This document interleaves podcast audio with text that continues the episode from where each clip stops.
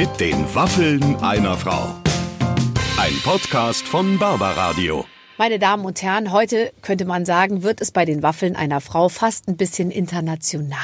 Denn der Mann, der heute mir im Studio gegenüber saß, der ist äh, tatsächlich ein internationaler Weltstar. Die Rede ist von Wimbledon-Sieger Michael Stich. Clemens, hast auch du damals äh, vorm Fernseher gesessen, äh, ich glaube irgendwann in Natürlich. den 90ern, Anfang der 90er und hast diese Karriere verfolgt. Ich habe ehrlich gesagt, also im Anschluss gar nicht mehr so viel verfolgt. Natürlich hat man den immer noch mal irgendwo gesehen, auf einer Gala oder irgendwas. Aber dass das, und ich sage das als Mann, ein so unglaublich gut aussehender und sympathischer Mensch ist, wie ihr ihn gleich alle hören werdet. Wow. Toll, toller und ich, Typ. Ich, ich, man kann, glaube ich, wirklich sagen, dass Michael Stich es geschafft hat. Und äh, wir kennen ja viele Beispiele von ähnlichen Karrieren, Mhm, die es nicht so gut hingekriegt haben. Er, er hat es, und das beweist er auch heute im Gespräch wieder, hingekriegt, seine Prioritäten ganz schnell richtig zu setzen. Der hat sofort erkannt, okay, Tennis, bin ich mit durch Mhm. und jetzt fange ich mit meiner Popularität und vielleicht mit meinem Geld auch und mit dem, was ich an Erfahrung gesammelt habe, ein neues Leben an. Ich glaube nicht, dass der noch viermal die Woche auf dem Tennisplatz steht oder sich äh, da viel dieser Zeit nachweint, sondern ich glaube, der hat einfach was ganz Neues angefangen, oder? Ich, ich finde jetzt, jetzt sozusagen im Nachklapp des Gesprächs, das wir beide ja schon kennen, finde ich auch respektabel, dass du nach wie vor so gut über ihn redest, weil meinem Gefühl nach ganz hinten, ich sag mal Hashtag Speeddating, Ja. Lief's nicht so ganz glatt für dich eigentlich, oder? Ja, ja, ja, klar. Wir sind uns dann, wir waren uns ganz nah schon. Ja, es war schon, ja. wir machen Speeddating und es war schon klar, okay, wir gehen jetzt miteinander nach Hause. Und dann kam die ein oder andere Frage, die nochmal für beide Seiten irritierend war. Aber einfach selber an. Ja. Aber jetzt freue ich mich aufs Gespräch heute mit Michael Stich. So, meine Damen und Herren, heute wird's äh, ach interessant. Ich freue mich wirklich ganz besonders, dass ich ihn heute hier habe. Wir sind letztens zusammen geflogen, dann haben wir letztens uns zusammen im Restaurant äh, getroffen, saßen leider an getrennten Tischen und heute endlich mal zusammen, nicht so nah wie ich gern möchte, äh, getrennt mit bisschen Abstand, aber doch sehr herzlich. Michael Stich ist da. Vielen Dank für die Einladung. Hallo. Hallo Barbara. schön, dass du da bist. Ähm, ich, ich habe mich gerade gefragt, weil ich so ein bisschen ähm, äh, über dich noch gelesen habe. Ich versuche mich ja jetzt nicht übermäßig vorzubereiten, aber ein bisschen doch. Wann hast du dein letztes Bild gemalt? Ähm, ich würde mal sagen Anfang des Jahres. Es ist noch im Work in Progress. Also es steht auf der Staffelei und es ist noch im Entstehen und im Werden. Und was denkst du, wann wird es ungefähr fertig werden? Wenn ich den Geistesblitz habe und das Gefühl habe, jetzt weiß ich, was ich damit final machen will. Hat jemals jemand deine Bilder gesehen? Nein. Also meine Frau logischerweise und Freunde haben es mal gesehen, so, aber ich habe sie noch nie ausgestellt. Aber ich trage mich mit dem Gedanken seit vielen, vielen Jahren. Aber in erster Linie mache ich es ja für mich selber, so, Ja. weil es ja auch eine Form der Möglichkeit des Ausdrucks ist, Themen für sich selber zu entwickeln, umzusetzen, auszudrücken, zu verarbeiten irgendwie. Aber irgendwann hat man vielleicht auch mal Bock, es mal zu zeigen. Mal gucken. Also, das, das finde ich ganz interessant. Also erstens mal finde ich, seine Gefühle über Bilder auszudrücken. Ich finde das so toll und ich finde, dass das Kinder so gut können, weil, weil Kinder nehmen einfach äh, einfach einen Pinsel und malen äh, irgendwas, was ihnen und dann und und und, und hinterher. Ich habe ein paar Bilder aufgehängt von meinen Kindern, wo man wirklich von Weitem so denkt, wow, Da- das da ist ist richtig was. cool. Ja. Und jetzt kommt's und dann komme ich ins Spiel. Und dann, so, kommen wir malen was. Und ich liebe malen, ja, mit so tollen Stiften und so. Also jetzt nicht mit Öl, also ich male mit Stiften. Und dann male ich immer, jetzt pass auf, ein Haus, einen Baum daneben, einen Gartenweg, einen Zaun, manchmal noch ein Auto. Und dann denke ich mir, ich habe einen Knall. Ich kann überhaupt nicht meine Gefühle ausdrücken über, über, über Kunst. Wie, wie, wie muss man sich deine Kunst vorstellen? total abstrakt. Ich kann überhaupt nicht zeichnen. Also Ja. ich habe keine Ahnung, einen Baum zeichnen, malen, was auch immer, dann die Figur, das wäre ein Strichmännchen. Also ich kann ich überhaupt nicht. Und es geht dann um Farben, es geht um Formen, es geht darum, dass du manchmal eine Phase hast, wo du denkst, jetzt bist du sehr strukturiert, dann malst du eher farbige Flächen und dann sind es Bilder, wo du sagst, jetzt geht's nur darum, irgendwie über die Farben, die ja unterschiedliche Dinge ausdrücken für einen selber, dann einfach Flächen zu bemalen. Und oft entstehen, oft hast du ein Konzept und sagst, jetzt male ich was.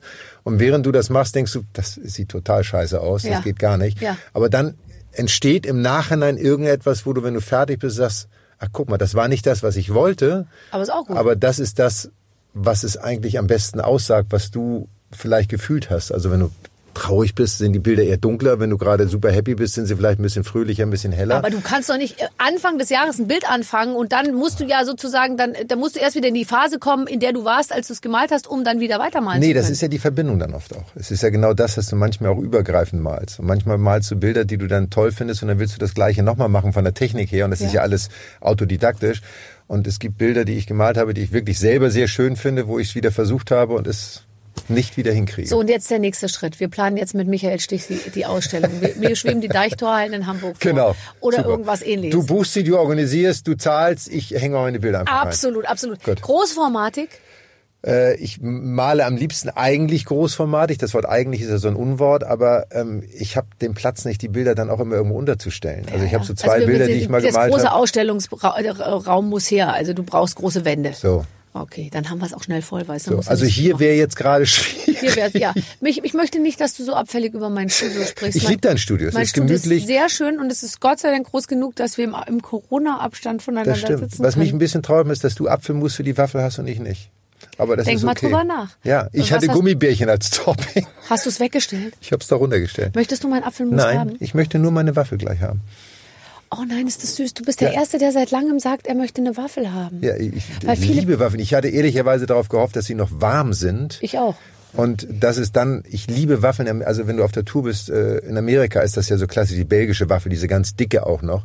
Und dann kannst du dir schön so ein bisschen Pfirsich drauf machen oder Erdbeeren und das habe ich immer geliebt. Ich meine, die hat dann irgendwie 28 Dollar gekostet, was dann völlig gaga war. Aber, ähm, aber Waffeln ist so ein Aber jetzt mal ganz ehrlich, du, da hört man halt, du warst in den 90ern auf der Tour. Wenn du heute auf der Tour wärst, würdest du schon längst keine Waffeln mehr essen. Du würdest dir morgens einen Proteinshake Genau. anrühren und es würde jemand neben dir stehen, der dir genau sagt, wann du den wie zu trinken hast, in wie vielen Schlücken Das wahrscheinlich. würde nicht passieren, weil ich dem sagen würde, du hast einen Knall, lass mich essen und trinken, was ich will. Mir doch völlig egal. Aber das heißt, du isst die Waffel einfach immer noch so und du bist noch nicht auf dem Trip zu sagen, es muss alles äh, reduziert und ohne irgendwas sein? Also wir leben hier nur einmal und ich finde, man muss auch genießen. Ich habe jetzt so die letzten sechs Monate schon versucht, ein bisschen abzunehmen und Corona hat das möglich gemacht. Ich mache relativ viel Sport zurzeit. Aber ich liebe wie früher noch meine Cola. Ich liebe Kinderriegel. Man darf ja hier Werbung machen. So. Absolut. Wir wollen Ferrero als Werbepartner so. augenblicklich gewinnen und Coca-Cola noch dazu. Genau. Und dann aber bei mir noch mal kurz anrufen und einen kleinen Teil äh, rübergeben. Hast du je ne? einen Werbevertrag gehabt? Hattest du so in den, No- in den 90ern, hast du für irgendwas geworben? Ja, klar. Ich habe damals Konica gehabt. Ja, äh, weiß ich noch, genau. Genau. Da gab es mal bei RTL Samstagnacht dann so einen Spot, da haben sie dann, da gab es immer diesen Spot von Konica, war ja immer Konica, guck mal, war immer sowas. Ja. Und dann haben sie daraus gemacht, irgendwie so den Comedian, ich weiß nicht mehr, wer es war, mit Stirnband und was nochmal, dann hieß es Punika, guck mal, dann haben sie dem ein Glas Orangensaft ins Gesicht gekippt. Ganz Um okay. mich zu werbeln. Du, aber es hat funktioniert. Immerhin kommt man vor Also, irgendwo. Von daher passt das. Ich habe dir was mitgebracht, Barbara. Was denn? Ich habe dir eine kleine Möwe mitgebracht. Das ist Fiete, also jeder, der es nicht sehen kann, das ist eine kleine Möwe im Friesennerz. Und äh, die habe ich mit Partnern zusammen entwickelt. Wir haben so eine ganze Möwenbande sozusagen. Es gibt auch ein Kinderbuch davon, das nennt sich Möw Möw. Und äh, so Und sie quietschen kann alles, was sie können muss. So, als, als klaut aber keine Pommes, ganz wichtig. Die klaut keine Pommes. Vielleicht gerade gleich deine Waffel. Aber es ist auch ein sehr süßes Kinderbuch und ich habe mir gedacht, ich muss dir irgendwas aus Norddeutschland mitbringen. Und äh, man will diese Dinger nicht haben, man überlegt sie auch, ob man sie gleich wegwirft. Aber Nein, nein, jetzt. das würde ich nicht machen. Wenn hast du einen Hund? Nein, aber ich habe Kinder. Aber äh, die sind immer noch so, dass die Quietscheenten fürs, für Okay. die Badewanne toll finden, Es obwohl sie gar nicht Ente. baden. Es ist eine Möwe. Ach, es ist eine Möwe. Natürlich. Möw, ist ja Möw, Möw steht hier auch drauf, falls ich es nochmal vergesse. Möw, ist Möw. eine Möwe. Wa- Was hast du mit dem Kinderbuch zu tun? Ich habe das mitgeschrieben, Kinderbuch, das nennt sich Möw Möw und wir machen so mit einer äh, Autorin, also die das richtig kann, so und ich habe halt so die Ideen mit eingebracht und Die sowas. Möwe spielt Tennis. Mit Die Möwe, nee, malt. die Möwe, das ist, geht um, um geht um äh, die Möwe, die im Endeffekt äh, eine Reise macht und auf Neuwerk anfängt in Hamburg und hat was mit so ein bisschen Umweltschutz zu tun, um Familie, so diesen Zusammenhalt, den man haben muss. Ist echt süß geworden, ganz ganz toll illustriert, muss man wirklich sagen. Das habe ich nicht gemacht, so, ähm, aber es ist sehr schön. Also Nee, mit deinen abstrakter Kunst kannst du dich geworden. nicht, kannst du dich da nicht rein. No, nur noch mal eine Sache zur Kunst. Wie würdest du dich fühlen, wenn du das dann wirklich präsentieren würdest und du würdest vor dein, ich finde, das ist ja so ein bisschen, als würde man so sein Innerstes nach außen kehren. Schon so ein bisschen, finde ich. Und das dann zu zeigen, auch Leuten zu zeigen, zu sagen, das bin ich. Ich finde, da gehört was dazu. Ja, aber wir sind ja nun, du ja nun auch, wir sind ja nun im Beruf unterwegs gewesen, wo man das ja sowieso getan hat. Also man hat sich ja eh selber dargestellt, so. Ähm, und von daher ist das etwas, was, weiß, weiß gar nicht, ob mich das so stören würde. Mich würde auch nicht stören, es wird Menschen geben, die sagen, das ist völliger Blödsinn, Ja. das ist schlecht, was auch immer. Ja. das ist ja aber etwas, was man auch irgendwie ganz schön findet. Also ein Feedback zu bekommen, auf welche Art und Weise, ist ja das, warum man auch manche Dinge macht. Aber deswegen habe ich mich in dem Fall jetzt so lange oder sträube ich mich immer noch, das zu tun, weil es am Ende wirklich für mich ist. Aber es ist trotzdem mal schön, mal ein Feedback zu kriegen. Also man will ja auch mal wissen, mag das jemand oder findet das, findet das jeder doof? Also irgendwie ist das ja auch eine Bestätigung. Ja, wobei ich glaube, also ich, ich weiß nicht, aber ich schätze dich so ein, dass du mit Kritik immer, ähm, immer gut umgegangen bist, oder? Also es hat dich jetzt nicht komplett zer Gar nicht. zerstört, auch bis heute nicht, ne? Dass man jetzt irgendwie so sagt, da, dann gehe ich in mein Kämmerlein und verstecke mich für Genau, und heul erstmal. So. Ja. Nee, gar nicht. Also ich finde, Kritik ist ja das, was dein Leben bereichert. Also das kann ich immer nur besser machen und äh, du reflektierst selber auch dann logischerweise viel mehr, als wenn alle nur sagen, wie toll und wie super du bist. Also Das finde Ja, ich ist auch, langweilig. also ich finde es immer, äh, wenn ich jetzt weiß, es war alles super, ja, und ich werde kritisiert, stört's mich gar nicht. Und wenn ich natürlich auch weiß, die haben recht, dann, ähm, dann denkt man so, oh Gott, Mist, die, äh, die haben es auch gesehen, dass es vielleicht nicht so gut war. Und noch viel schlimmer finde ich, gelobt werden für was, was man selber schlecht fand. Das Ja. finde ich total schlimm. Aber das so, wenn du so Vorträge hältst, und ich mache das ja relativ oft in der jetzigen Zeit nicht, also zu Themen soziales Engagement und, und Motivation und Führung und sowas, und du hast so einen Vortrag und du weißt an dem Tag, das war nicht so gut. Hat man ja wahrscheinlich Ja, man weiß das selber Moderation. Du hast sofort. so, irgendwie Bin ich im Flow oder nicht? nicht so. Ja. Und dann kommen die Menschen und sagen, super toll, und du denkst, aber irgendwie. weiß Ich hätte es viel besser gekonnt. So, ähm, Aber die wenigsten trauen sich dann ja auch kritisch zu sein. Wie wenn du ins Restaurant gehst und der Kellner kommt und sagt, was essen gut. Wie Ja. viele sagen wirklich, wenn es schlecht war, es war Ja. schlecht. Und wie die meisten sagen, nee, war okay, war, War gut. ja, war alles super. Du willst dem Kellner ja auch keinen Stress machen irgendwie. Nee, aber ihr, da hat er Ähm, keinen Stress, der hat's ja nicht gekocht. Was, was hast, was hast du, glaubst du, du musst ja was haben, wenn du jetzt sagst, du trittst vor Menschen und hältst Vorträge. Was kannst du den Leuten sagen, was die, was du weißt, was die vielleicht nicht wissen? Was hast du erlebt und was, was hilft dir heute noch, so, so, sowas machen zu können, ähm, was du anderen, an andere weitergeben kannst? Also für mich ist es, je älter ich werde, umso mehr merke ich, dass es nicht die Erfolge sind, die man erzielt hat oder das Match, was ich gewonnen habe, sondern es sind eigentlich Erfahrungen mit Menschen, die man gemacht hat, die einen viel mehr prägen, als man in jungen Jahren denkt, dass sie einen geprägt haben. So. Und wenn ich heute über diese Zeit nachdenke, kommen viele Erinnerungen an Begegnungen mit Menschen wieder hoch, die mich nachhaltig beeindruckt haben, weil ich immer noch dran denke, auch 15 oder 20 Jahre später noch. Und diese Geschichten zu erzählen und Menschen eigentlich nahezubringen, dass alles, was wir machen, hat ja immer was mit Menschen zu tun. Und dieses auch Menschen nehmen, wie sie sind. Kritisch sein, offen sein, ehrlich sein, all diese Themen, finde ich, spielen eine große Rolle, spielen in Führung eine riesengroße Rolle, in Teamfähigkeit eine riesengroße Rolle. Was nützt dir das tollste Team, wenn du nicht in der Lage bist, es von oben zu führen und auch die richtigen Werte zu vermitteln? Aber du hast damals ja gar kein Team geführt. Also du standst ja für dich oder hast du, hast du die geführt, die um dich rum waren damals schon? Da gibt's ja sicher einen Physiotrainer und einen Trainer und da gibt's irgendwie einen, der einen, keine Ahnung, irgendwie berät. Oder haben die dich geführt? Ich habe natürlich von denen gelernt. Also ich habe zu meinem ehemaligen Coach, meinem ersten wirklich einen Coach, mit dem ich Wimbledon auch gewonnen habe, habe ich noch ein sehr enges Verhältnis. Wer, ist, wer war das? Äh, Mark Lewis, ein Neuseeländer, Mhm. lebt jetzt auch in Neuseeland wieder. Also wir FaceTime dann mal jetzt und machen solche Geschichten. Ähm, aber heute sei ja wirklich, ich habe von ihm ja nicht nur das Tennisspielen auch nicht gelernt, aber er hat mir viele Dinge beigebracht auf dem Weg zum Profi, sondern ich habe von ihm natürlich auch als Mensch wahnsinnig viel gelernt. Wenn du so mit Anfang 20 in die weite Welt gehst, dann bist du ja als Mensch nicht fertig. So, du saugst ja Dinge auf, die dir gefallen und lehnst Dinge ab, die dir nicht gefallen. Und das macht natürlich dein Team mit dir. Aber du gibst natürlich auch Dinge vor, also wie Erfolgshunger zu haben, ehrgeizig zu sein, all diese Faktoren, womit du natürlich dein Team auch wieder ansteckst, weil du sagst, pass auf, das ist mein Maßstab, da will ich hin. Und das schaffe ich nur, wenn ihr hinten im Backoffice sozusagen auch genau den gleichen Anspruch habt. Und nur so kommt es dann am Ende auch zusammen. Ich kann mir jetzt wirklich nicht vorstellen, wie ein, also ein, du, du bist ein perfekter Spieler, ja, oder, oder du kannst ja alles. Was macht dann so ein Coach mit einem, äh, acht Stunden am Tag sitzt der dann da? Der sagt ja nicht zu dir, geh mal mehr in die Knie oder, oder, oder, oder mach mal, mach mal, äh, mach mal mehr Beinarbeit oder, und der sagt ja auch nicht den ganzen Tag, morgen stemmen wir mal äh, äh, 90 Kilo irgendwie hoch, sondern der sagt dir, der sagt dir doch die ganze Zeit, das hat ja alles nur mit dem Kopf zu tun, was der dir sagt. Ja, aber oder? das ist ja so ein bisschen wie hier, weißt du, du kommst, du machst deine Sendung, du hast deinen Radiosender, all das, aber du gehst ja nicht hin und steckst die Technik ein und du steckst nicht die richtige da Stecker. täuschst du dich. Das ich mache mir erst an, die Waffeln, die- dann stecke ich die Technik die ein Waffeln? und dann halte ich hier die ganzen Mitarbeiter bei Laune. Das ist ja hier, der ganze Bums hier gehört ja mir. Nee, Quatsch. Ich komme hierher und dann äh, freue ich mich immer, dass mir jemand einen Joghurt zubereitet hat und dann, ich glaube, jemand anders steckt die Stecker ein. Ja, aber ich, das will ich damit sagen. Es, diese ganzen Dinge greifen ineinander. Damit du deine beste Leistung bringen kannst, brauchst du Menschen, die dich dabei unterstützen. Und so ist es natürlich bei so einem Trainer auch. Der bringt mir nicht bei, wie du die Vorhand spielst. Das machen sie in jungen, jungen Jahren, in Kinderjahren. So. Ja. aber der hilft dir natürlich dabei, wenn du dich auf ein Turnier, auf ein Match vorbereitest, dafür zu sorgen, dass du dich wohlfühlst, dass du entspannt bist, dass du mit ihm über das Match sprechen kannst, über den Gegner, taktische Themen zu besprechen. Der erinnert dich vielleicht dran, dass du vielleicht deinen Schläger nochmal bespannen lassen solltest, weil du es vergessen hast oder all, also genau dieses Ineinandergreifen von Faktoren, mhm. dass du, wenn du auf dem Platz stehst, deine beste Leistung abrufen kannst. So. Ja. Und wenn du es nicht tust, bist du natürlich selber nie schuld, sondern es ist ja immer jemand anderes ja, schuld. Der Coach. So.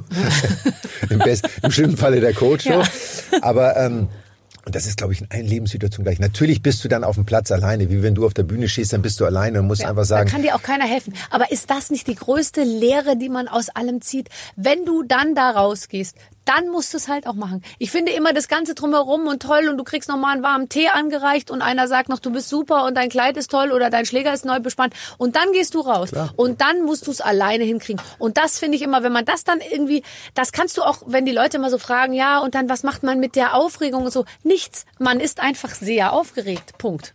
Ja, und da muss man dann durch. Ja, ich habe das eine Situation, da war ich mit einem Freund beim Champions League Finale Bayern, die nun gestern gerade gewonnen haben, aber das war damals als sie in Entschuldigung bitte, ich bin Bayern. Ja, also zumindest also ich Du hast mitgespielt quasi. Ich habe es ne? mitgekriegt, ja. Ähm, und da waren wir im Stadion, als sie gegen Chelsea verloren haben zu Hause. Ja. Und dann kam das Elfmeterschießen und mein Freund, totaler Bayer-Fan, sagte, oh, jetzt müssen die armen Spieler da unten zum Elfmeterschießen. Dann habe ich ihn angeguckt, weißt du was, das ist der genau der Grund, wofür du das als Sportler ja. eigentlich machst.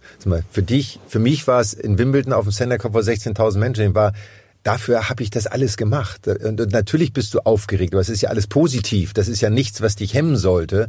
Und das bringt ja nochmal eine andere Leistung zu, zutage und macht es möglich, dass du auch über dich hinauswachsen kannst, wenn ja. du diese und wenn Herausforderung du das nicht, hast. Äh, sozusagen, wenn du da jetzt sagst, das ist absolut nicht meins und das möchte ich nicht, dann wirklich irgendwas ohne Publikumsverkehr, ja. sage ich mal. Es gibt ja auch tolle Jobs, sage ich mal. Ja, und ganz viele sagen auch im Sport immer, oh, diesen Druck, den du hast. Ich habe nie Druck empfunden, weil Druck ist etwas, was du dir selber machst, weil du Angst hast vielleicht, ja. sondern es ist etwas Positives, was dich dazu bewegt, dich noch mehr zu konzentrieren, noch genauer zu sein, noch besser vorbereitet zu sein und auf diesen Moment hinzufiebern. Also wenn du vor 10.000 Leuten in irgendeiner Halle stehst und eine Moderation machst, klar ist man aufgeregt. Dann positiv. singt meist danach, danach gleich Helene Fischer. So. Zu mir kommen keine 10.000. Ich bin nur in der Halle, wenn 10.000 Leute auch da sind, weil gleich Helene Fischer kommt. Und ich sozusagen noch einmal kurz vorher winken darf. Ja, aber du hast recht. Eigentlich kommen sie wegen dir. Man will es dann ja und man sagen. scharrt auch mit den Hufen. Klar, ja, ja. das ist ja das Spannende daran.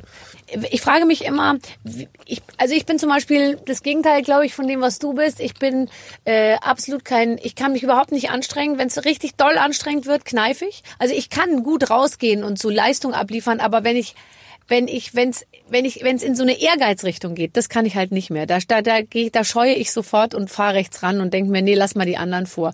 Ich, ich merke das immer in so Spielen. Ich mache diese Sendung mit Jauch und Gottschalk und immer wenn es darum geht, dass man wirklich sozusagen so, da, ich, ich, ich merke dann, wie ich dann, ich habe überhaupt nicht so einen Ehrgeiz, ja. Also ich kann gut so Fragen beantworten und so, aber wenn es in so eine sportliche Richtung geht, denke ich mir, oh, das kann ich eh nicht und dann versuche ich es gar nicht erst.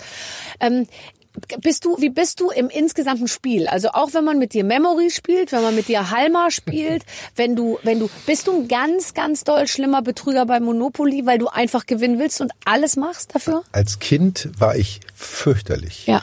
Also es gibt die Geschichten, ich habe zwei ältere Geschwister und dann wurde halt Monopoly gespielt, Risiko, also diese klassischen Spiele. Und wenn es nicht lief, bin ich wirklich, ähm, das ist jetzt sehr persönlich, aber bei dir sage ich das ja, jetzt mal, dann ja bin keiner. ich unter den Tisch gekrabbelt und habe geheult, weil ich nicht gewonnen habe. Ich konnte es auf den Tod nicht ausstehen zu verlieren. Das findet man bei Kindern ganz, ganz, ganz schlimm, wenn die so sind. Aber wenn die dann später Wimbledon-Sieger werden, dann finde ich es auch okay. Ja? ja, das ist so. Und ich habe als Kind, auch als Tennisspieler, ich habe teilweise meinen Gegnern die Hand nicht gegeben. Ich habe wirklich Schläger zerhackt, weil ich wirklich nicht verlieren konnte. Ja. Das ist, finde ich aber auch, also erstmal ist das nicht gut. Ja. Aber auf der anderen Seite ist es auch eine Grundvoraussetzung, dass du einen so großen Ehrgeiz hast, dass du immer besser werden willst. Das dokumentiert ja eigentlich nur deine Enttäuschung über dich selber. Genau und dass du es besser machen willst. Heute bin ich da total entspannt. Ich gewinne gerne, aber wenn du so Gesellschaftsspiele, was auch immer hast, ist mir ist das. Mir geht's mehr um die Gesellschaft dann, ehrlicherweise. Wie lange hast du gebraucht, um über so eine Niederlage hinwegzukommen?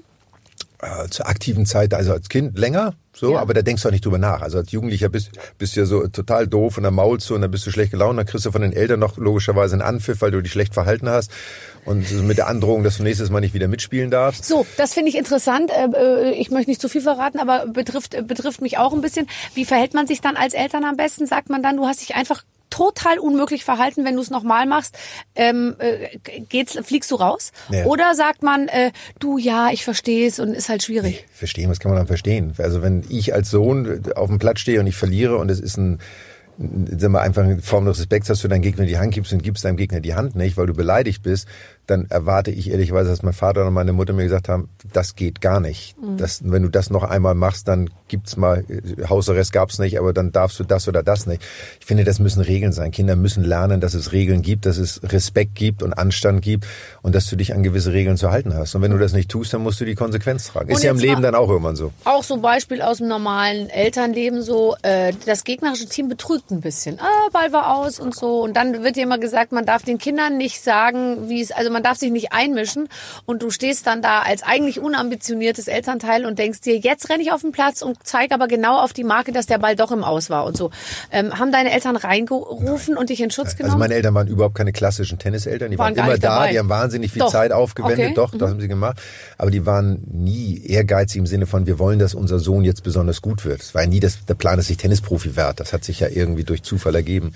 Aber in so einer Situation, wie du schilderst, dem Kind sagen, für das eigene Recht einzustehen. Darum geht es am Ende. Dass das Kind sagt, pass mal auf, der Ball war nicht drin, sondern der war aus oder umgekehrt und sich für seine eigenen Ziele und Belange einzusetzen. Das ist das, was man stärken sollte. Und Nie einmischen. Nie im Nachhinein vielleicht, aber nie während eines, das sind die schlimmsten Tenniseltern. Oder Sporteltern, die dann so auf Fußballeltern, die auf dem Platz dann anfangen zu, ich sag mal, zu pöbeln, was auch immer. Ich hab mal Eishockey beim Eishockey, da- das kannst du nicht fassen, was da abgeht. Vor allem, da wird das auch schnell mal ein bisschen körperlich, ne? Ja. Was hat er gesagt, Torbi, mir rüber hier? Und so, Genau. oh Gott, oh Gott, oh Gott, oh Gott, oh Gott. Und da, da wäre ich auch so, wenn ich Trainer wäre, sagen, wissen Sie, da ist die Tür. Ja, total. Und am meisten, das ist ja meistens so, weil die Eltern durch die Kinder ihre eigenen nicht erfüllten Träume und Ziele leben wollen. Das ist ja, meistens leider so. Ja. Das ist wie in der Kunst. Du willst halt so ein Bild malen und weißt, du kannst es nicht mal so gut wie deine Kinder. Also Es ist schrecklich. Also das führt einem wirklich die Fantasielosigkeit und so alles so dermaßen vor, vor Augen. Was ich mich frage, ist, kann man mit jemandem befre befreundet sein oder sich dem nachfühlen, wenn man weiß, der ist morgen mein Gegner? schwierig. Also es gab auf der Tour wenige Spieler, mit denen ich ein freundschaftliches Verhältnis hatte. Das war so ein Jim Courier oder ein Richard Krajicek oder auch ein John McEnroe so. Aber das spielt sich dann auf einer Ebene ab, weil du das merkst, du hast einfach einen Draht, du hast gleiche Interessen, du kannst dich miteinander unterhalten. So. Es gibt ja viele, mit denen du dich einfach nicht unterhalten kannst, weil da gibt's Tennis und dann gibt's keine Ahnung, noch irgendwas anderes, aber daneben passiert nicht viel. So. Ähm, und, aber so richtig Freundschaft zur aktiven Zeit ist schwer, weil das sind am Ende deine Gegner. Auf der anderen Seite verbringst du mit diesen Menschen. Ich wollte gerade sagen, da ist ja 40 sonst Wochen keiner, oder? Na, du hast halt dein Team, ne? also dann dein Coach, mit dem bist du natürlich am engsten. Oder wenn du eine Frau hast, dann hast du halt eine Frau. Oder viele reisen ja heute mit Frau und Kind, also die haben ja dann Das noch finde eine ja die schlimmste aller. Varianten. Warum geht man denn auf Tour doch nicht, um mit der Frau zu reisen, oder? Ich meine, don't bring sand to the Sahara. Aber ich finde irgendwie, ich finde so ein bisschen, also die Vorstellung, dass da nicht immer so ein Frauenvolleyballteam noch mitreist, ehrlich gesagt ein bisschen schade, oder? Weil ich meine, du bist da mit deinem Trainer, mit deinem Physiotherapeuten und abends trifft man sich mit John McEnroe und dessen Trainer und Physiotherapeuten. Ja, aber so ist das Leben. Das ist wie wenn du jeden Tag. Nee, so ist das Leben nicht. Doch, Man das wird doch so, auch ein bisschen ins- Tennisspieler, wenn damit die ins- Girls mit den Strümpfen, Nein, mit ach, diesen das- Kniestrümpfen und den kurzen, nee, aber es ist vielleicht Nee. die Filme, Also die die, du meinst die klassischen, wie hießen sie noch? Die, die, die, da gibt's heute, wie hießen die? Jetzt komme ich auf den Namen ja, die nicht. hießen äh, hier aber beim, beim Formel 1, die, äh, Die Groupies. Group, So ja. Gru- ja, so, die ja, Groupies ja. habe ich nie gehabt. Echt nicht? Nein. Aber es hat mir auch nicht gefehlt, ehrlicherweise. Michael, jetzt, das glaube ich Nein, doch, das nicht. ist so. Das Echt, ist wirklich so. Aber so, also ne, gut, das Gute ist ja, dass du auch bei Groupies in eurem Bereich, selbst wenn man sie hätte, kannst ja mal deine Kollegen fragen, die reisen ja nicht mit. Das heißt, du hast ja in jeder Stadt dann wieder, fängst du wieder bei Null an, weißt du, und hast wieder neue Chancen. Du schleppst ja nicht die, die äh, Frau, die, äh, die auf die Nerven geht, sozusagen, die reist ja nicht hinter dir her. Das können die ja nicht. Das heißt, du hast dann in jeder Stadt eine neue, Ich habe darüber Chance. nie nachgedacht und deswegen ähm, verstehe. hat sich mir das nie ist offenbart. auch dieses mühsam, Thema. jeden Abend da wieder in so eine Bar gehen und dann so und so, ah, ich bin Tennisspieler, oh ja, really? Und Gott. Du weißt doch, wie das ist. Egal, wo du hingehst, die Leute quatschen dich immer an, die reden dich von der Seite an und du musst dich immer nur wehren. Du musst sie alle immer nur wegstoßen. Ich? Ja, es ist doch. Ja, inzwischen, ich stelle mich jetzt mehr zur Verfügung als früher, so, weißt du? Weil ich merke auch jetzt. Also du gibst deine Gewicht Handynummer an der gerne raus. Angebot Du sagst gerne, Nachfrage wo du wohnst. Gerät langsam in Genau. so eine, weißt du, es Äh, ist jetzt du langsam meinst, wir kommen in das. Alter. Du bist ja noch viel jünger als ich, also von Ich, daher. wir sind, ich bin eine ganz andere Generation Ja, ja, als du ja, tatsächlich.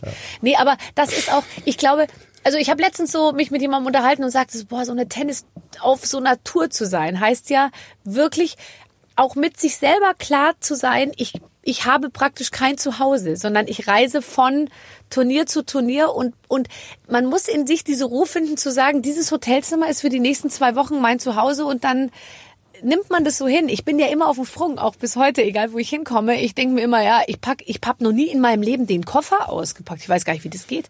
Ich habe einmal meinen Koffer ausgepackt oder irgendjemand hat für mich den Koffer ausgepackt, hat den Schrank gelegt, bin ich am nächsten Tag abgereist, mit einem leeren Koffer, weil ich alles im Schrank äh, äh, vergessen habe, weil ich gar nicht auf die Idee kam, dass Dass ich was leer in den wäre. Schrank gelegt habe. Das kenne ich aber auch. Aber du bist natürlich, also du hast, hast ja schon recht, du hast kein Zuhause. Also das ist faktisch so diese Zeit des Reisens, diese zehn Jahre, die ich das gemacht habe, hast du halt kein Zuhause. Das wird dir aber auch erst bewusst dann, wenn du aufhörst und dann ein Zuhause haben möchtest, also einen Ort, wo du wirklich sagst, das ist meine Basis. Und man dann erstmal überlegt, was ist das für ein Ort? Was brauche ich alles? Genau. Brauche ich überhaupt einen Tisch? Brauche ich Ja, überhaupt zu, Stuhl? wissen, überhaupt zu lernen, was ist ein Zuhause. Und das ist ja nicht zwangsläufig nur ein Ort, das sind ja auch Menschen, das ist dann ein Partner, was immer das dann ist, so Familie, egal was es dann ist. Aber wir waren halt im Jahr, in den Hochzeiten waren wir halt 44 Wochen im Jahr unterwegs. Da machst du dir nicht so viele Gedanken. Aber irgendwann, das war ja auch einer der Gründe, warum ich irgendwann aufgehört habe, weil ich gesagt, ich habe da keine Lust mehr zu. Jede Woche in irgendeinem Hotel und dann musst du teilweise auch in Städte, wo du einfach nicht sein willst. Also Zum Beispiel? Tokio. Für mich ein gelebter Albtraum. Warum? Immer. Zu viele Menschen und alles. zu Ja, erstmal spricht in Tokio kein Mensch Englisch. Das war damals so. Ja. Das war damals noch eine der Wirtschaftsmächte. Und da bist du hingekommen und da wolltest du aus dem Hotel irgendwo hin. Es gab damals das Hard Rock Café. Da bin ich, mit, dem- ich war mit einem Kumpel öfters da. Und dann sind wir jeden Abend ins Hard Rock Café. War das einzige, wo du irgendwas zu essen gekriegt hast, was du kanntest. So. Mhm. Und immer wenn du das Hotel verlassen hast, kam der Concierge und sagte, wo wollen Sie hin? Ja, wir wollen Taxi und dahin. Sagt er, nee, ich muss Ihnen das auf den Zettel schreiben, weil hier spricht kein Mensch Englisch. Und das hat mich total schockiert. Habe ich mein erstes Erdbeben erlebt in Tokio. Ja.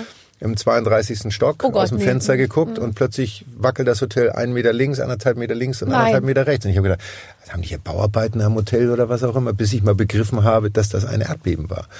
Das hat mich dann doch so. Und ich, da bist du hin und da ist alles auf kleiner Höhe. Ne? Da gehst du ins, Frühstücks, in den Frühstücksraum vom Hotel und du weißt, Kniest ich habe lange Beine. Kniest dich vors Buffet. Nee, du musst wirklich die Beine so nach hinten, damit du irgendwie hinkommst. Bett auf der Höhe, alles auf der Höhe.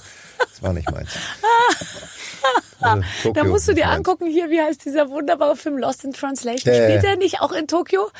Good Morning, Mr. Harris, wo der, der, ach, das ist so wunderbar und da ist auch alles so anders irgendwie und er kommt nicht damit zurecht, tatsächlich. Du hättest ja auch woanders landen können. Ich meine, du hast ja die, all die Welt gesehen. Sag auch wahrscheinlich, so wie alle Menschen, die die Welt gesehen haben, sagt man, Neuseeland und Australien ist das Schönste. Ähm, ja, das würde ich nicht unbedingt sagen. Also Neuseeland ist schön, da war ich, da habe ich nur einmal gespielt in Auckland. Mhm. Ähm, aber das ist natürlich wirklich das Schild, hier endet die Welt. Das gibt's dann Ja. auf irgendeiner Ja, ja. Insel, was auch immer. Ähm, am Ende ist auch Australien, viele finden ja Sydney so toll. Sydney war nie meine Lieblingsstadt in Australien, weil ich sie schon sehr europäisch finde. Also Mhm. sie ist schon sehr, vier manchen Orten bei uns sehr nah. Ich fand Adelaide am allerschönsten, weil wahnsinnige Grünflächen und die Art der Menschen total entspannt, total chill. Ähm, das ist schon eine Reise, aber ich habe nie Australien bereist. Also ich habe immer gedacht, was soll ich da jetzt in die Wüste fahren, mir diesen Ayers Rock angucken, großer Fels mittendrin, der scheint rot, dafür fahre ich da acht Stunden hin und wieder acht Stunden zurück. Ja. Das war nie meins. Also Sightseeing, deswegen, meine Lieblingsstädte waren immer Stockholm, eine meiner europäischen Lieblingsstädte. Kann ich verstehen. New York ist einfach eine tolle Stadt, wenn du da bist. Auch mal zum Besuchen, nicht zum Leben so. Und mit meiner Frau dann Paris zusammen, was wir entdeckt haben für uns, was so unsere gemeinsame Lieblingsstadt ist. Aber ähm, was ich vorhin sagte eingangs, du nimmst hier von allem irgendwas mit. Irgendwo hat jeder Ort dieser Welt irgendwas, wo du sagst, das ich spricht auch. mich an. Und manche vergisst du und weißt gar nicht mehr, dass du mal da warst. Nee, stimmt. Ich, äh, ich wäre auch fast in Australien gewesen und auch fast in Paris und so. Ich hatte nämlich, ich weiß gar nicht, ob du das weißt, ja mal meine kometenhafte Fernsehkarriere begonnen beim deutschen Sportfernsehen, wo ich ein Tennismagazin moderiert habe. Das hieß Tiebreak, das Talkline Tennismagazin. Äh, Ich finde, man hatte versucht, den Sponsor äh, ganz kongenial in den Titel mit einfließen zu lassen. Und äh, das Talkline Tennismagazin Tiebreak beinhaltete für mich eine Moderation eines Tennismagazins einmal monatlich plus die Moderation der fünf Grand Slam. Also ich sollte Australian Open, US Open, äh, BMW Open, äh, was gibt's, äh, Wimbledon Ja, und äh, also so. BMW Open lassen ist nett, dass du das sagst. So, BMW Open ist nicht, ich weiß, aber da sollte ich also an. Das war mein erster Auftragsjob so. Und ich wurde also vom Programmdirektor in diesen Job gehoben. Ich bin jetzt diejenige, die im Studio sitzt und dann die Tennisspieler ähm, zum Match befragt. Und ich, ich, es wäre so gewesen, als hätte man wirklich meine, äh, ich sage jetzt mal, meine meine Mutter gebeten, an der ersten deutschen Mondmission teilzunehmen. Ähm, du hier steig einfach ein, kn- drückst du mal hier, drückst du da und wenn die Tür aufgeht, gehst du auf den Mond. Ist nicht so, ist, ist easy, machst du schon. Und geht los. 2, 0, 3, 2, 1, 0, Genau. so. Ich bin also da in diesem Studio gesessen und äh, dann kam als erstes Kafelnikow irgendwie zu mir. Ich hatte überhaupt gar keine Ahnung. Ich wusste gar nicht genau, nach 40-0 kommt dann schon Spiel oder geht da nochmal vorwärts, rückwärts, was ist denn nochmal? Und so wie auch immer. Der kam und ich so, Mensch, äh, Ka äh, äh, Kafelnikow, hier immer so genau, abgelesen, weiß ich, wusste gar nicht genau. Und dann, ich, ich wusste überhaupt nicht, was ich mit denen reden soll. Ich habe da irgendwas zurechtgestammelt. Du, ich schwöre dir, ich habe das erste Interview gemacht, dann noch eins äh, und noch eins und dann kam der Programmchef und sagte, du Barbara, äh, ganz ehrlich, wir haben so viele Anrufe wie überhaupt noch nie in der ganzen Geschichte vom Sender. Es tut mir leid, aber wir müssen dich leider austauschen. Am nächsten Tag saß wieder Jonas Siebel da. So und und die haben mich natürlich, das war und dann hat die Süddeutsche darüber geschrieben. Ich dachte damals, meine Welt geht unter. Es war Aber so, wie kamst so du denn darauf, das zu machen? Ich weiß es auch Du hättest doch selber sagen mir- können, Chef, das ist super lieb von dir, aber ich habe davon aber einfach es war, keine Sie hatten Ahnung. mir dann noch angeboten, eine Fotostrecke in der Maxim im Bikini. Es war nämlich, nachdem ich bei Harald Schmidt war. Ich hatte da vorher so eine Game Show gemacht und dann war ich bei Harald Schmidt und dann kriegte ich drei Angebote. Eine Soap auf Mallorca zu drehen für Pro7, ähm, auf, in der Maxim im Bikini auf dem Kuhfell knien oder ähm, Tiebreak das Tennismagazin. Da habe ich mir gedacht, ich mache mal irgendwas mit Sport. Das rückt mich in die richtige, ins richtige Licht. Ah, wie soll ich sagen? Es war schrecklich. Ja, Echt. aber du hast es gemacht und du hast gelernt, Ich hab's es gelernt. war nicht deins. Ich habe gelernt, mich nie wieder im Sportumfeld zu zeigen. Du bist heute der erste vorsichtige Versuch. Aber du hast ja auch noch keine, nicht viele Sportfragen Gott sei Dank gestellt. Von daher ist es in Ordnung. Nee, und wir, diesem Weg wollen wir auch treu bleiben. Ich, also ich gehe mein Trauma heute mit dir an, aber auch Okay. nicht zu sehr. Weißt Ja. du, es ist die erste Sitzung, die wir Du kannst hier dich nachher noch ausweinen an der Schulter, wenn du möchtest. Hier wird mir gerade noch was aufgeschrieben. Was steht da drauf? Romo, Promo. Promo? Michael Stich Stiftung. Oh, wir haben noch gar nicht über die, wir haben noch gar nicht über das Na. Wichtigste geredet. Das ist das Wichtigste, bin ja ich. Ja, das stimmt. Aber trotzdem, wenn du schon mal da bist, möchte ich trotzdem mit dir darüber reden, dass du, und das fällt dir auf bei allem, was du tust und auch wie du, wie du, wie du redest, dass du dir, finde ich, ich glaube, über allem, was du tust, steht der Gedanke, wie kann man das, was ist, und ja in Deutschland sowieso schon ganz gut ist äh, im Vergleich zu vielen anderen Ländern, aber vielleicht noch besser machen, dass die Menschen sich friedlich und einander mit Respekt begegnen. Das wäre schön. Also Oder der ich habe das Gefühl, dieser Absolut. sportliche und äh, sozusagen gesellschaftlich, äh, äh, gesellschaftliche Gedanke, der begleitet dich eigentlich schon bei Absolut. vielem, was du tust. Absolut. Und und äh, vor allem auch, äh, glaube ich, was die was die Kinder angeht. Ne? Du bist ja, glaube ich, mit deiner Michael Stich Stiftung sehr ähm, auch auf auf die Arbeit mit Kindern ähm, Klar, oder also die wir Hilfe. machen, Stiftung habe ich jetzt seit 26 Jahren, dieses Jahr, genau. Ähm, was ja schon eine verdammt lange Zeit ist. Wahnsinn. Ähm, und setzen uns für HIV-Infizierte und betroffene äh, Kinder ein. Also das Thema HIV-Aids ist ja immer noch ein großes Thema, Mhm. Thema. logischerweise. Tust du das auch in Deutschland? Also Ausschließlich Deu- in Deutschland. Ausschließlich in Deutschland. Was, was ja auch interessant ist, weil man immer ja oft denkt, ach, die Kinder, ähm, äh, die HIV infiziert, vielleicht ja teilweise auch auf die Welt kommen. Äh, sowas gibt's in Deutschland nur ganz selten. Es stimmt aber nicht. Also passiert. Ja, es, es gibt in Deutschland, sagen wir, offiziell, glaube ich, 400 und Ja. inoffiziell sind es wahrscheinlich 650, wie auch immer. Als ich anfing, waren es 1500. Also die Zahlen im Stand natürlich viele Migranten jetzt auch, die kommen Mhm. oder auch äh, äh, Zuwanderer, die das mitbringen. Aber es gibt natürlich auch immer noch äh, andere Menschen, wo man sich dieser Thematik nicht bewusst ist. Und eine, eine schwangere Frau macht ja nicht zwangsläufig verpflichtend einen HIV-Test, sondern den musst du ja persönlich beauftragen, Ja, weil sonst darf Ja. der Arzt das ja nicht, Ja. was ja schon auch so ein bisschen merkwürdig ist. Finde ich auch übrigens. Weil Warum es geht ja nicht um die Frau, es geht ja Nee, um das Gesinn, Gesundheit des Kindes. Ja, so. und darum Ähm, einfach alles äh, äh, Mögliche zu So, tun. Und inzwischen absolut. gibt es ja Gott sei Dank viel. Als du angefangen hast, war HIV im Prinzip eine, eine Krankheit, der man völlig äh, hilflos gegenüberstand. Und inzwischen gibt es ja ganz, ganz viele Möglichkeiten. Hat ein Kind, was heute äh, HIV-positiv auf die Welt kommt, äh, eine gute Chance, alt zu werden? Absolut. Also die Medikamentierung ist ja, hat sich ja äh, so verbessert, dass heute Menschen mit HIV äh, Familien gründen können, Kinder kriegen können und das zu 99 Prozent gesunde Kinder zur Welt bringen können. Also da hat die Medizin schon wahnsinnig viel geleistet. Es ist immer noch nicht impfbar, also es gibt keinen Impfstoff und es ist nach wie vor nicht heilbar. Also irgendwann ähm, gibt es Menschen, die auf die Medikamente natürlich besser ansprechen und sehr alt werden können. Es gibt natürlich auch immer noch genügend Menschen, die auch trotz allem früher in dieser Krankheit sterben. Das darf man nie außer Acht lassen. Aber generell ist die Medizin ja schon irre weit gekommen. Also das ist schon eine tolle, tolle Entwicklung. Trotz allem darf man die Augen davor nicht verschließen, weil es natürlich weltweit ein großes Problem ist. Und gerade in Indien, in, in Russland, in, in Fernost, Südamerika, Und es wird ja kaum noch drüber geschrieben. Am Welt-Aids-Tag sind immer alle ganz betroffen und äh, auch Dietz, wenn du die Internetzahlen anguckst, das war mal da oben und jetzt ist es da unten die Aufmerksamkeitsrate. Also Ja. es ist halt kein Thema, was Medien, was Zeitungen, was, was auch immer verkauft. So. Ja, ja, Es ja. ist halt da. Ja, aber du kümmerst dich drum. Ich gebe mir Mühe zumindest. Das ist wunderbar. Ich habe noch ein Spiel und da weiß ich gar nicht, worum es geht. Vielleicht sind es ja Sportfragen. Die Redaktion hat was vorbereitet. Oha. Ich lasse mich überraschen. Lieber Michael, liebe Barbara, ihr beiden kennt euch noch nicht gut. Um Fahrt ins Gespräch zu bringen, spielt ihr jetzt Speed Dating. Barbara hat, wir brauchen keine Fahrt in unserem Gespräch, Michael. Das Ich denke auch hier nicht. völlig falsch eingeschätzt. Hat eine Liste an Fragen, die gewöhnlich beim Speed Dating erfragt werden. Versucht bitte schnell zu antworten. So. Oha. Also, Moment mal, ganz kurz fragen. Das heißt, das funktioniert nur, wenn wir die gleiche Antwort geben oder was hat, hat das für einen Hintergrund? Ziel ist, dass wir am Ende zusammen sind. Okay, Nein. Okay, gut. Nein, es geht Nein. nur darum, möglichst viel über dich zu erfahren. okay. Aber gib wir antworten ja beide. Also du antwortest ja auch. Genau, und ach, dann gucken wir nach Übereinstimmung. Du hast recht, siehst du, du hast gleich gecheckt, worum es geht. Du musst den, ähm, oh, jetzt langsam wird's echt eng mit 12 Punkten. Könnt ihr mir demnächst in 14 Punkt ausdrucken, bitte? Oh, es ist so hart. Ich könnte das gar nicht lesen. Also ich bräuchte 16 Punkte. Sag mal, Ja, hast ja, du auf eine Brille Handy, schon? Ja klar, auf dem Handy habe ich die, kennst du fette Schrift, wenn du fette Schrift einstellst? Ich habe die fetteste Schrift, die Ich du habe dir das so kannst, eingestellt, dass Barbara Schöneberger nicht mehr in eine Zeile Ja. geht bei mir. Barbara Schöneberger. Ja. Nächste Zeile.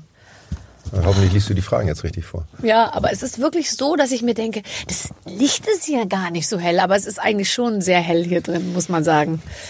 Gut, ich will aber auch nicht immer so gucken, so, es ist so schrecklich. Sieht wie, ja wie keiner. guckt man denn, wenn man jung, so ein junges französisches Mädchen ist mit so einem Blumenkleid? Guckt man eher so, oder?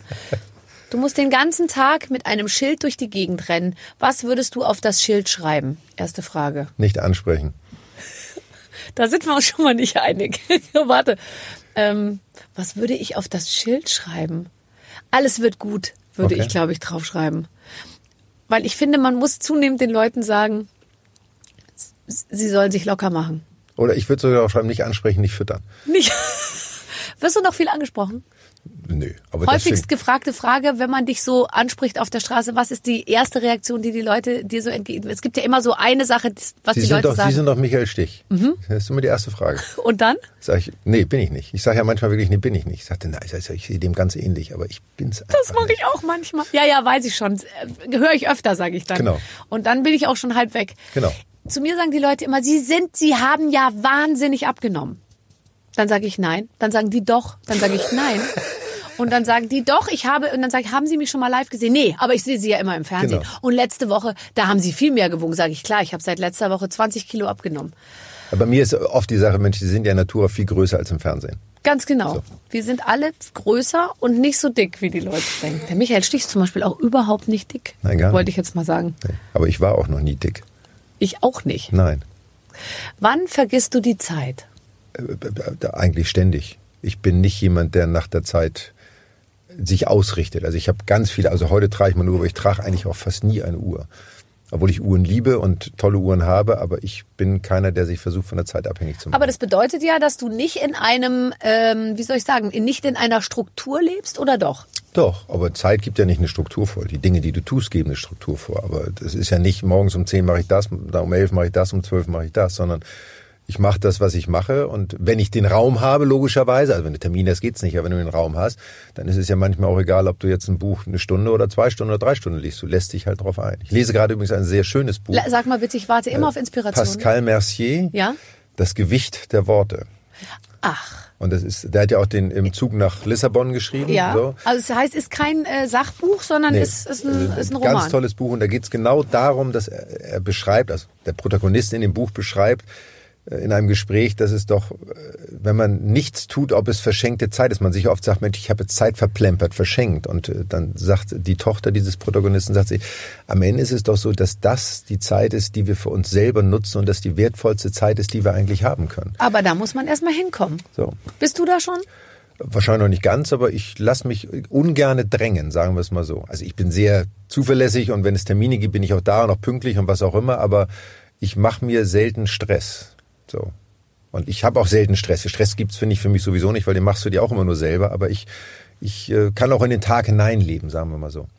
Ja. Also das wäre beim Speeddating wäre jetzt übrigens die Zeit von fünf Minuten schon um. Also wir würden nicht aber ich hätte dann ne? jetzt, nach den zwei Antworten, die du gegeben hast, schon gesagt, komm jetzt, lass uns nach Hause gehen. ich wäre schon so weit. Ich wäre jetzt schon sagen, ja, das passt schon. Das irgendwie. geht schon. Wir Das geht das schon. aus, ah, der kann. So, das klingt doch alles ganz gut. So, äh, was würdest du zuerst machen, wenn du eine Frau wärst? Keine Ahnung. Habe ich nie drüber Ja. nachgedacht. Nee. Weiß ich nicht. Ich auch nicht. Was würde ich zuerst machen, wenn ich ein Mann wäre? Doch, ich glaube schon. Ich würde, ähm, ich würde mir Frauen endlich mal so angucken, wie sich ein Mann Frauen anguckt. Aber, äh, Ja, das machst du ja automatisch, wenn du ein Mann wärst. stimmt. Da kannst du ja nicht die Frau angucken, wie eine Frau guckt. Scheiße. Also die Frage an die Redaktion, die Frage ist Nee, komisch. ganz, äh, streichen, bitte streichen Ja. diese Frage. Bitte, die nehmen wir nicht nochmal. Was ist deiner Meinung nach das schönste Land? Das schönste Land, Deutschland. Ja, gell? Ich finde auch Deutschland hat echt viel. Und Österreich und Schweden. Schweden ist schön, aber also wenn du mal alles nimmst und wenn unter Schönheit nicht nur Landschaft packen würdest, sondern auch Lebensqualität und all das, was wir haben, können wir uns so unendlich glücklich schätzen, in diesem Land zu leben. Ja, gell? Und das zu haben, was wir haben und äh, das, ich möchte, möchte nirgendwo anders leben. Ich kann es kaum erwarten, mit meinen Kindern durch die Welt zu fahren und alle möglichen schönen Flecken zu sehen, aber eben auch ihnen endlich zu zeigen, wie anders es überall sonst zugeht. Ja. Weil man es wirklich immer nicht, ich, man kann es ganz schwer, ganz schwer erklären. Man weiß es eben erst dann zu schätzen, wenn man es mal anders gehabt hat und Ja. woanders gelebt hat. Und auch das kann toll sein, aber man hat immer diesen Rückzug zu Augen. Ich kann ja immer wieder nach Hause zurück. Ja, ja, stimmt. Äh, oh, wie war dein erster Kuss? Äh, Ich muss das fragen. Ich würde das nicht fragen, Keine wenn Ahnung. ich das nicht.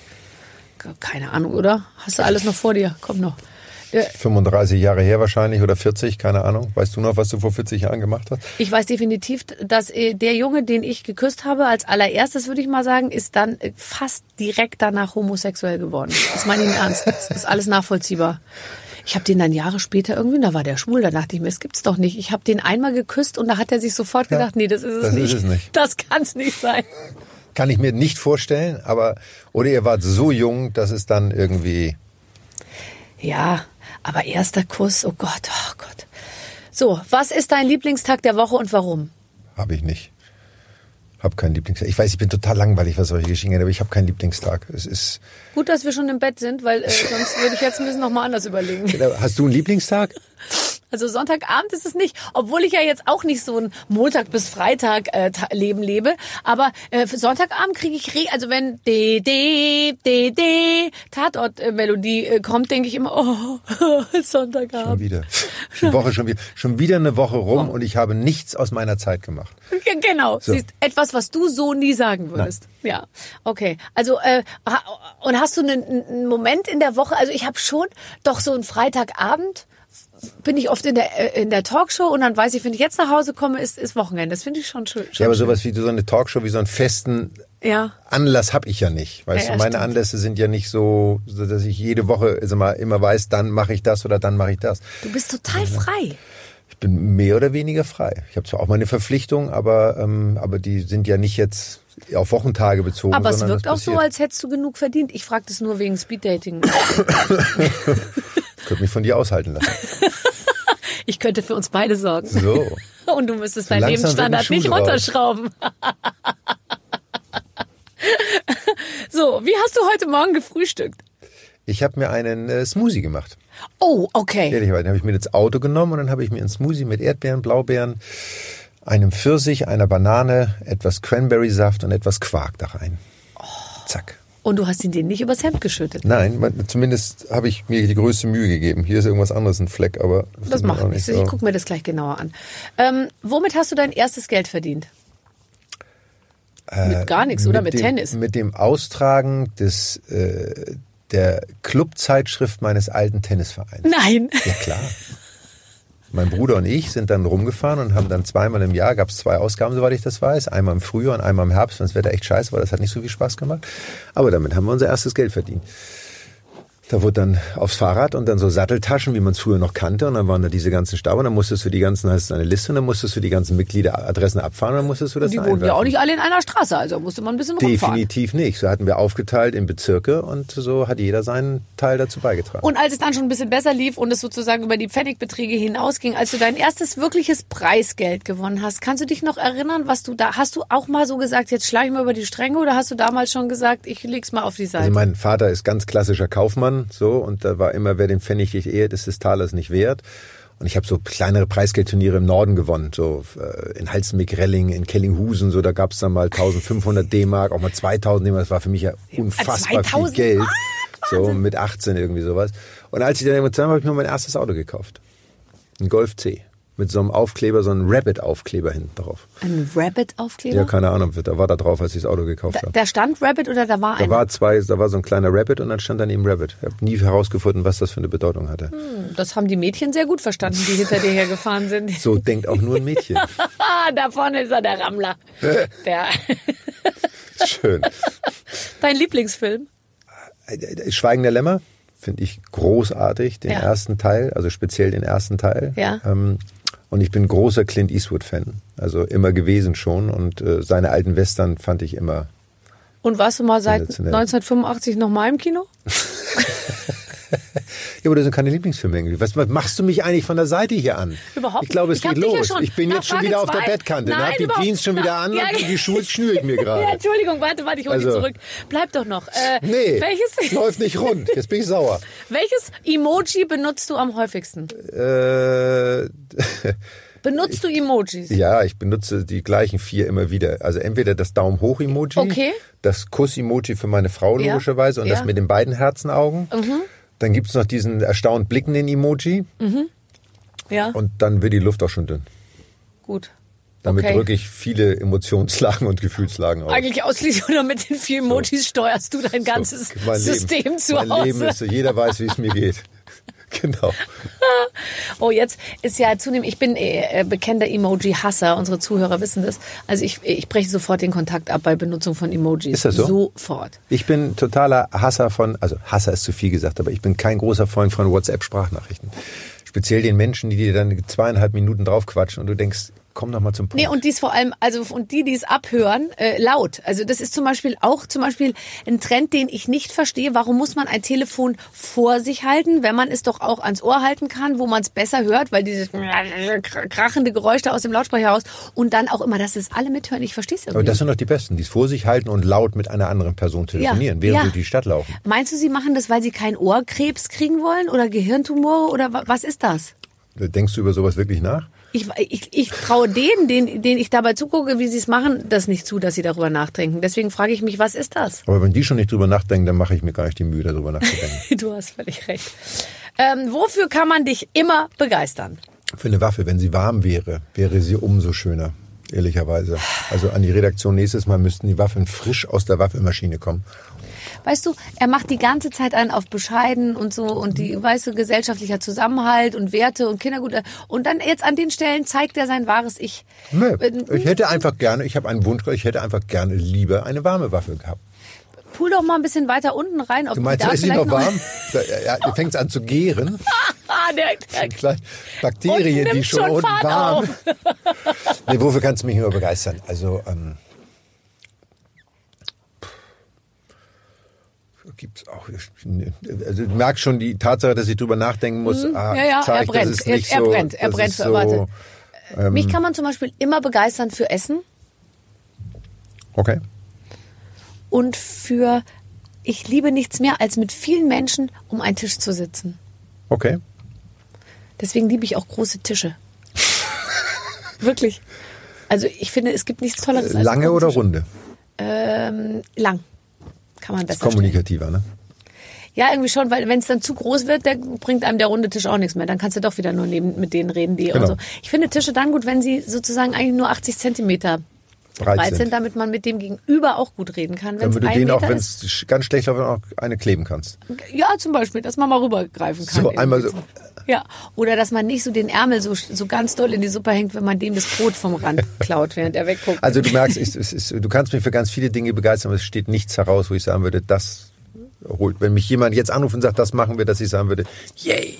Okay.